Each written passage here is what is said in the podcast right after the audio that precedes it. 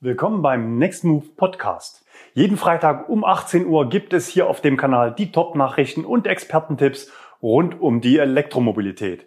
Diese Woche haben wir für euch Modellzahlen zum Rekordmonat Juli, individuelles Pricing für Ladesäulen bei Maingau, Tesla gibt Vollstrom in Deutschland, Hyundai Kona Reichweitenrekord, Erlkönigschau, Neues vom E-Automarkt Faktencheck und Kauftipps und Neues von Nextmove unter anderem mit einer Verhandlung nach einem unserer Autos. Modellzahlen der Neuzulassungen im Juli. Der Juli markiert ein neues Allzeithoch für neu zugelassene Elektroautos in Deutschland. Sage und schreibe 16.798 reine E-Autos wurden zugelassen, was einem Marktanteil von erstmals über 5% entspricht. Jedes 20. neu zugelassene Auto war ein E-Auto. Werfen wir einen Blick auf die Charts. E-Golf und Zoe liefern sich nach wie vor ein heißes Kopf-an-Kopf-Rennen um den ersten Platz mit jeweils 9% Marktanteil. Mit großem Abstand folgt der Hyundai Kona mit 1688 Neuwagen, aber ebenfalls ein neuer Rekord für dieses Modell. Der EQC kommt so langsam in Schwung. Einen echten Absturz auf Platz 18 erlebte das Tesla Model 3. Im zweiten Quartal gab es Corona-bedingt einen Produktionsstopp in den USA und dies zeigt sich nun hierzulande in den Zahlen. Im August wird es sicher wieder für einen Platz in den Top 3 reichen, denn wir kennen sehr viele, die in diesen Tagen ihr Tesla Model 3 ausgeliefert bekommen.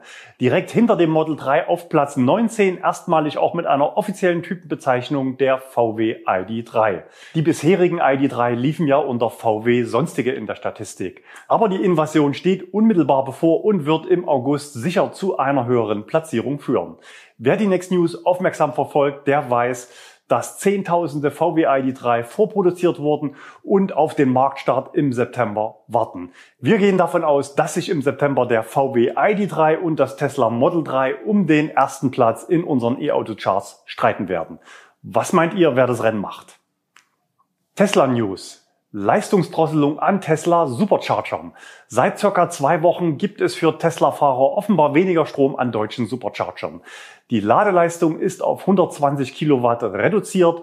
Vorher gab es knapp 150 kW an fast allen Standorten. Ein Statement von Tesla gibt es in solchen Fällen erwartungsgemäß nicht. Wir vermuten eine vorsorgliche Maßnahme im Zusammenhang mit sommerlichen Temperaturen. Möglicherweise ist es auch von den Bedingungen des jeweiligen Ladevorgangs abhängig, zum Beispiel der Temperatur am Stecker oder in der Umgebung. Möglicherweise leidet die alte Technik bei solchen Leistungen, weil die Stecker sehr heiß werden können. Teslas eigener Standard für Schnellladen über die gleichen Kontaktpins der Ladedose für normales Typ 2 Laden ist nun schon circa acht Jahre in Europa am Start. Offenbar ist nun die Zeit für einen Wechsel in der gesamten europäischen Flotte. Denn Tesla setzt verstärkt auf CCS. Zum einen wurde der Preis für die Nachrüstung älterer Tesla Model S und X gerade auf 299 Euro gesenkt und der Umbau kann auch vom mobilen Ranger Service erledigt werden. Der Preis ist sehr attraktiv, wenn man bedenkt, was die CCS-Option bei anderen Herstellern kostet. Zum anderen setzt Tesla im Ausbau der Supercharger verstärkt auf CCS-Only, das heißt die sogenannte Version 3 mit bis zu 250 Kilowatt Ladeleistung und es gibt nur noch einen Stecker pro Ladestation. Ältere Tesla können an diesen neuen Standorten ohne CCS-Nachrüstung nicht mehr laden. In Bau ist aktuell zum Beispiel ein Standort am Hermsdorfer Kreuz A9 A4. Der Standort bringt Entlastung, da alle vier umgebenden Supercharger nur sechs Stationen haben und damit teilweise sehr stark ausgelastet waren. Die Bilder aus Hermsdorf sind von unserem Zuschauer Oliver vom Kanal Denk Elektrisch. Weitergebaut wird auch in Hilden. Wir zeigen euch Bilder von Nino vom Danzai-Blog. Dort werden insgesamt 40 Stationen errichtet, aber auch Ladestationen von Fastnet, die markenoffen betrieben werden. Wie ihr seht, dort gibt's im Sommer auch Schatten zum Laden und irgendwo müssen ja auch die Solarmodule für den Ladestrom hin. Aufgerüstet wird auch der Supercharger Prag. Dort ist ein Mixstandort, viermal Version 2, also die alte Doppelvariante und vier neue V3. Vielen Dank für diese Bilder an unseren Zuschauer und Mieter Olaf. Inzwischen sind die Hüllen ab und Strom fließt. Nach einiger Zeit Ruhe wird auch in Eschborn nahe Frankfurt weitergebaut. Auch dort sehen wir V3 Stores.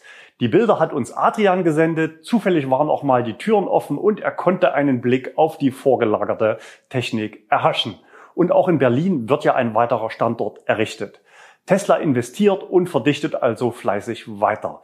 Wir sind gespannt, ob sie bei den aktuellen Preissteigerungen im Marktumfeld ihre Kondition von 33 Cent pro Kilowattstunde halten oder demnächst auch nachfassen, wenn sie Netzdichte und Ladeleistung verbessern. Neues aus Grünheide. Die Bundesregierung zeigt sich begeistert vom Bautempo der Gigafactory 4 und sieht es als Vorbild für Großbauprojekte im Land. Der Mittelstandsbeauftragte der Bundesregierung Thomas Bareis, CDU, sagte, Tesla zeigt, was möglich ist, wenn politischer Wille sowie effiziente und schnelle Bearbeitungsabläufe bei Verwaltung und Gerichten auf Umsetzungswillen in Wirtschaft und Industrie treffen. Tesla könne damit nicht nur den deutschen Automarkt aufmischen, sondern vielmehr auch unseren Standort Deutschland in Sachen Genehmigungsverfahren für Industrieanlagen revolutionieren. Elon hat sich per Twitter brav für dieses Lob bedankt. Die Baustelle der Gigafactory sieht man übrigens ziemlich gut von der Straße aus, wenn man den östlichen Berliner Ring entlang fährt. Das war auch meine Urlaubsroute, aber angehalten habe ich nicht, denn wir haben ja unseren Außenreporter Albrecht, der vor Ort den Bau begleitet. Wie geht's denn voran aktuell? Heute an einem besonderen Tag, denn wir haben es einen Tag nach Genehmigung der Fählungsarbeiten.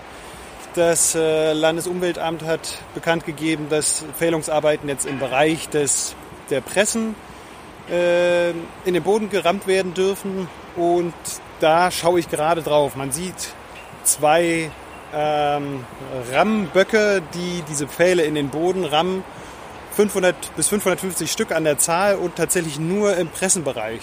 Das sind so die Aktivitäten äh, im nördlichen Areal. Wenn man mal noch davon absieht, das habe ich vergessen, dass auch Oberboden abgetragen wird jetzt und vom Gelände gefahren wird. Dann äh, ist natürlich nach wie vor auch das Aufstellen der Stelen im, ähm, im Painting-Bereich, also im, in der, im Bereich der Lackiererei. Da sieht man jetzt auch schon eine riesige Wand. Man äh, hat schon auf Twitter gemunkelt, das ist die zweite Berlin Wall. Ja, ähm, dann haben wir den Body and White Bereich. Da ist auch schon sehr viel getan worden. Da sehen wir, könnte ich fast meinen, sind eigentlich alle Stelen aufgestellt worden. Und äh, ganz im Süden von der L38 sind jetzt auch Parkplätze oder werden Parkplätze vorbereitet. Da ist eine größere Schotterfläche in den letzten Tagen ausgebreitet worden und die ist jetzt sogar mit Teer ausgestattet worden. Also da können wir sehen, dass wahrscheinlich nächste Woche da auch schon Fahrzeuge drauf parken. Dann ähm, noch weiter östlicher haben wir dann die Drive Unit, die äh, Wände bekommen hat, jetzt auch schon im Süden und im äh, Norden. Die sind eigentlich so gut wie fertig. Äh, da wird jetzt auch noch das Dach aufgetragen. Äh, Traversen sind da jetzt äh, aufbereitet oder aufgesetzt worden und man sieht, dass dort ähm, ja, Dämmmaterial aufgelegt wird und ähm, ja, das Dach halt von oben geschlossen wird. Ja, dann habe ich heute noch beobachten können, dass zwei Züge entladen werden mit Schotter. Also einmal im äh, Güterverkehrszentrum, leicht südlich vom Giga Berlin Gelände, aber auch auf dem Gelände ist Schotter von Zügen genommen worden. Das ist dann auch schon beachtlich. Das haben wir in der Vergangenheit noch nicht gesehen. Macht man nicht mal eben so beide oder zwei Züge parallel entladen. Ja, ich kann nur sagen, ich bin erstaunt über diesen Fortschritt. Das äh, erfordert doch auch einiges an äh, Koordinierung und bin erstaunt, dass das so gut funktioniert hier. In Grünheide soll ja vor allem das Tesla Model Y für den europäischen Markt produziert werden. Wenn euch dieses Auto interessiert, dann solltet ihr euch unbedingt unsere sexy Vergleichsfahrt anschauen. Wir haben das Model Y auf einer Autobahnfahrt gegen Model S, 3 und X antreten lassen und Verbrauch und Reichweite der Modelle ermittelt. Dabei hat das Model Y überraschend gut abgeschnitten. Das US-Magazin Electrek hat unseren Test aufgegriffen und über die Ergebnisse berichtet. Für alle, die das Video noch nicht gesehen haben, verlinken wir es an dieser Stelle. Individuelle Ladepreise bei Maingau. Dazu gab es am Mittwoch ein Video hier auf dem Kanal mit einigen Hintergrundinfos und den Erläuterungen des neuen Preismodells. Denn Maingau hatte nicht nur schlicht die Preise erhöht, sondern ausgewählte Kunden quasi mit Strafzuschlägen für tarifschädliches Verhalten belegt. Dazu an dieser Stelle nochmal meine Meinung. Zunächst ist die Preiserhöhung absolut nachvollziehbar und war sogar überfällig. Maingau wollte eigentlich Teil der Lösung sein und Elektromobilität einfacher machen, konkret durch ein möglichst einfaches und einheitliches Preismodell. Jetzt ist man Opfer des Tarifwildwuchses im Einkauf geworden und macht es wie fast alle anderen im Markt auch und wird aktuell damit aus unserer Sicht zum Teil des Problems. Aus meiner Sicht sind die neuen Sonderzuschläge der Sache Elektromobilität nicht dienlich. So hatte ja auch ENBW im April die neuen Ionity-Preise eingeordnet und in dem Zuge die Partnerschaft beendet. Aber die Preise bei Maingau sind nun mal fremdbestimmt von sehr hohen Preisen im Einkauf. Das heißt, die Preise der Betreiber der Ladeinfrastruktur, die quasi aufdiktiert werden. Kritikwürdig ist das individuelle Pricing vor allem dann, wenn es Kunden betrifft, die man zuvor mit einem Bundle mit Strom- oder Gasvertrag in günstige Ladetarife gelockt hatte. Denn auch solche Kunden sind von der individuellen Staffelung betroffen. So auch unser Zuschauer und Mieter Reike. Er sollte trotz Bundle 68 Cent pro Kilowattstunde für normales Laden zukünftig bezahlen. Man könnte es aber auch ganz anders sehen. Maingau ist kreativ und innovativ und führt als erster Fahrstromanbieter ein völlig neues Preismodell ein. Sie testen es einfach, riskieren den Shitstorm und schauen, was danach passiert. Es gab unter unserem Video viele Kommentare in Richtung Elektro ist teurer als Diesel. Nicht vergessen sollte man bei dieser Diskussion, für viele aktuelle Nutzer spielt öffentliches Laden eine absolut untergeordnete Rolle, nicht nur bei der Strommenge, sondern auch bei den Kosten. Ich war ja gerade im Urlaub mit dem Eniro an die Ostsee, circa 1000 Kilometer in einer Woche gefahren. Mein Budget für zwei öffentlich bezahlte Ladevorgänge waren ca. 25 Euro und damit ungefähr 10 Euro mehr als zu Hause geladen. Das Urlaubsbudget selbst war natürlich vierstellig und das Auto kostet ja auch jeden Monat. In anderen Ländern hätte ich vermutlich auch noch 50 bis 100 Euro an Autobahngebühr bezahlt. Insofern habe ich persönlich kein Problem mit Preisen im Bereich 40 bis 60 Cent pro Kilowattstunde, solange ich im Alltag eine Möglichkeit habe, mich alternativ zum Hausstromtarif zu versorgen oder noch besser zu Hause Solarstrom lade oder an kostenfreien öffentlichen Stationen laden kann. Das kompensiert die Reisezuschläge locker. Aber auf 73 oder 79 Cent pro Kilowattstunde habe ich trotzdem keine Lust und fahre lieber woanders hin und lade etwas langsamer, so wie hier am Berliner Ring. Die passende Ladebank gehört jetzt offenbar bei 50 kW-Ladern auch dazu. Wenn ich schnelle Stationen regelmäßig nutze, würde ich auch gerne eine Grundgebühr in Kauf nehmen. Hyundai Kona Reichweitenrekord. Aufgestellt von drei Teams, nämlich Autobild, einem Team von Hyundai-Technikern und ein Team der Hyundai-Pressestelle. Gefahren mit drei Hyundai Kona auf dem Lausitzring. Alle drei Autos haben über 1000 Kilometer geschafft. Das Beste stand am Ende bei 1026 gefahrenen Kilometern. Das Ganze natürlich sehr langsam und konstant gefahren. Für solche Rekorde braucht man natürlich optimale Bedingungen und vorher weiß man auch oft nicht so richtig, ob es am Ende wirklich klappt, welche Strecke man wählt und wie schnell man am besten fahren soll. Etwas einfacher ist es dann natürlich, wenn man auf Erfahrungswerte zurückgreifen kann. Und die gab es natürlich, denn wir haben sowas auch schon mal gemacht, auch mit drei Autos auf der gleichen Strecke und bei ähnlich sommerlicher Hitze. Im Sommer 2018 sind wir mit dem Tesla Model S 1128 Kilometer und mit dem Model 3 1001 Kilometer gefahren. Unser Model 3 ist damals übrigens unbemannt unterwegs gewesen. Wenn ihr wissen wollt, wie wir das gemacht haben, dann schaut euch die Videos gerne nochmal an. Nach unserer Kenntnis wurden diese Werte auch nach zwei Jahren noch nicht überboten. Beim Tesla Model 3 war damals sogar noch Luft, denn die Autos zeigten noch nicht mal eine Leistungsbegrenzung an. Wir waren damals aber mit den 1001 Kilometer zufrieden und wollten die Autos gerne ohne fremde Hilfe wieder mitnehmen und haben sie nicht völlig leer gefahren. Das heißt, der Reichweitenweltrekord für Serienelektrofahrzeuge liegt nach wie vor bei Nextmove. Bei den Fahrten mit dem Hyundai Kona ist es wie mit den leer gefahrenen Teslas. Wenn der Akku leer ist, dann rollt man aus und am Ende verriegelt die Parkbremse automatisch das Fahrzeug und man bleibt stehen. Neues vom E-Automarkt, Faktencheck und Kauftipps. Neue BAFA-Liste. Dort aufgeführt sind die in Deutschland förderfähigen Fahrzeuge. Mit dabei ist jetzt der Opel Safira in insgesamt 18 Varianten mit zwei Batteriegrößen gelistet. Die Preise beginnen bei 44.664 Euro netto vor Abzug von Rabatten und Umweltbonus. Bestellbar sind die Autos schon, Auslieferung dann 2021. Weiter geht's mit dem Ampelcheck mit der Verfügbarkeit von E-Autos im Jahr 2020. Die linke Spalte zeigt euch die Verfügbarkeit von Lagerwagen im aktuellen Monat. Wir aktualisieren heute auf September. Die rechte Seite gibt eine Prognose für eine Auslieferung noch im Jahr 2020 bei aktueller Neubestellung. Wir setzen diese Woche den ID3 auf Rot. Das heißt, wer heute bestellt, wird vermutlich erst im Januar sein ID3 bekommen. Tesla Model 3 für September auf grün. Aktuell gibt es nahezu durchgehend kurzfristig verfügbare Fahrzeuge online und auch der Konfigurator steht aktuell auf September. Konfigurierte Hyundai Kona setzen wir auf Gelb. Besonders beim kleinen Akku wird es knapp für 2020. Zudem steht ja ein Facelift bevor. Wer aber etwas flexibel bei der Konfiguration ist, sollte zumindest den großen Akku noch 2020 bekommen. Und beim iRace U5 gibt es ein Preisupdate auf 28.410 Euro für das Modelljahr 2021, bereits in der hochausgestatteten Basisversion nach Abzug der Förderung und mit 16 Prozent Mehrwertsteuer.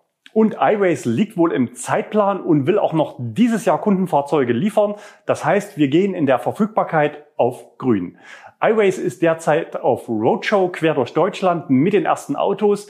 Die sind noch Modelljahr 2020 zum Probefahren. Den Link zur Roadshow packen wir unten in die Box. Wir hatten den iRace U5 auch schon in den Fingern und haben ihn in verschiedenen Disziplinen getestet. Das Video kommt in Kürze hier auf dem Kanal. Also unbedingt abonnieren, wenn euch das Wunderauto aus China interessiert.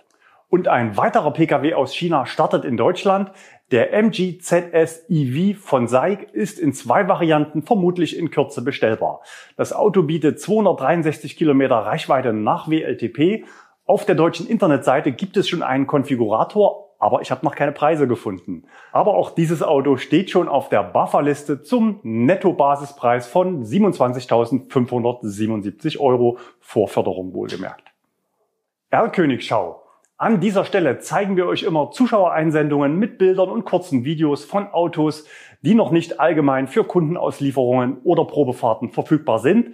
Manchmal noch getarnt, manchmal aber auch schon im finalen Outfit. Eure Einsendung schickt bitte an insider@nextmove.de. Wir starten diese Woche mit einem Porsche Taycan Cross Turismo, am Dienstag entdeckt auf der Autobahnraststätte Bruchsal West von unserem Zuschauer Matthias. Das Auto haben wir erst zum zweiten Mal bekommen, so oft scheinen Sie noch nicht unterwegs zu sein. Matthias, beim nächsten Mal sende bitte gerne auch noch ein Displayfoto von der Ladesäule mit dazu. Weiter geht's mit einem Video von Timo. Er hat einen Audi auf der A70 bei Bamberg erwischt. Wir gehen davon aus, dass es sich um ein Schwestermodell des ID4 auf der Volkswagen MEB Plattform handelt. Wir hatten ja in unseren News bereits berichtet, dass nächstes Jahr zwei Audi-Modelle in Zwickau auf dieser Plattform produziert werden. Lukas hat uns ein Bild aus Münchberg gesendet. Er hat zwei BMW R-Könige erwischt, vermutlich ein Next SUV oder iX5. Die Testfahrer waren relativ nervös, deswegen wollte er nicht ganz so nah ran. An den Ladesäulen wurden aber leider keine Werte angezeigt. Alle drei Autos fehlen uns übrigens noch in unserem Ladepeak-Ranking. Insofern wäre den Einsendern mit jedem gelieferten Ladefoto zumindest vorübergehend ein Platz in dieser Liste sicher. Einen unbekannten Kandidaten haben wir noch, erwischt von Thomas in München. Das Auto war extrem stark verhüllt, auf dem Dach einiges an Technik montiert. Das Kennzeichen FN spricht für eine Testfahrt von ZF, einem der Top-Zulieferer und Entwickler in Deutschland. Ob das Auto elektrisch fährt, ist nicht gesichert. Wenn ihr eine Idee habt, um was es sich handelt, dann schreibt es uns in die Kommentare. Vielen Dank auch für die vielen weiteren Zusendungen und sorry, wenn ich nicht jede Mail beantworten kann. Wenn wir die Autos schon mal hatten, dann werden wir natürlich redaktionell etwas kritischer bei der Auswahl und können nicht jede Einsendung hier mehrfach zeigen. Neues von Nextmove. Aktenzeichen XY ungelöst. Bei 400 Autos in der Flotte haben wir natürlich sehr viele positive Kundenkontakte, aber auch leider ab und zu ein schwarzes Schaf dabei. So auch aktuell. Wir vermissen einen Audi e-tron 50 Quattro in Gletscherweiß Metallic. Im konkreten Fall wurden unsere Sicherungssysteme unterwandert. Wir reden also nicht nur von einer Unterschlagung, sondern sehr wahrscheinlich auch von Eingehungsbetrug, das heißt geplant ausgeführte Täuschung. Das Kennzeichen des Fahrzeuges lautet IKNM459E, unterwegs vermutlich im Großraum Hamburg, konkret möglicherweise in Halstenbeek. Wenn ihr das Auto irgendwo stehen seht, dann zieht euch diskret zurück und ruft einfach die 110 dann kümmern sich die Profis. Das Fahrzeug ist entsprechend polizeilich zur Verhandlung ausgeschrieben. Wer den entscheidenden sachdienlichen Hinweis liefert, der zur Ergreifung des Täters äh, Autos führt, dem bieten wir als Belohnung ein Wochenende gratis mit diesem Auto. Wir berichten hier, wenn das Auto wieder da ist. Kostenlose Testdrives, die gibt's zuletzt auch wieder vermehrt bei uns zu buchen. Es handelt sich dabei um sogenannte gratis One-Way-Mieten zu Überführungszwecken. Ausgeschrieben sind aktuell auch die ersten Minis in der Flotte. Den Link zu den Testfahrten findet ihr unten in der Textbox unterm Video. Das waren sie, unsere Next News für diese Woche. Ich hoffe, es war spannend für euch und wir sehen uns dann wieder nächste Woche. Bis dahin, tschüss und macht's gut.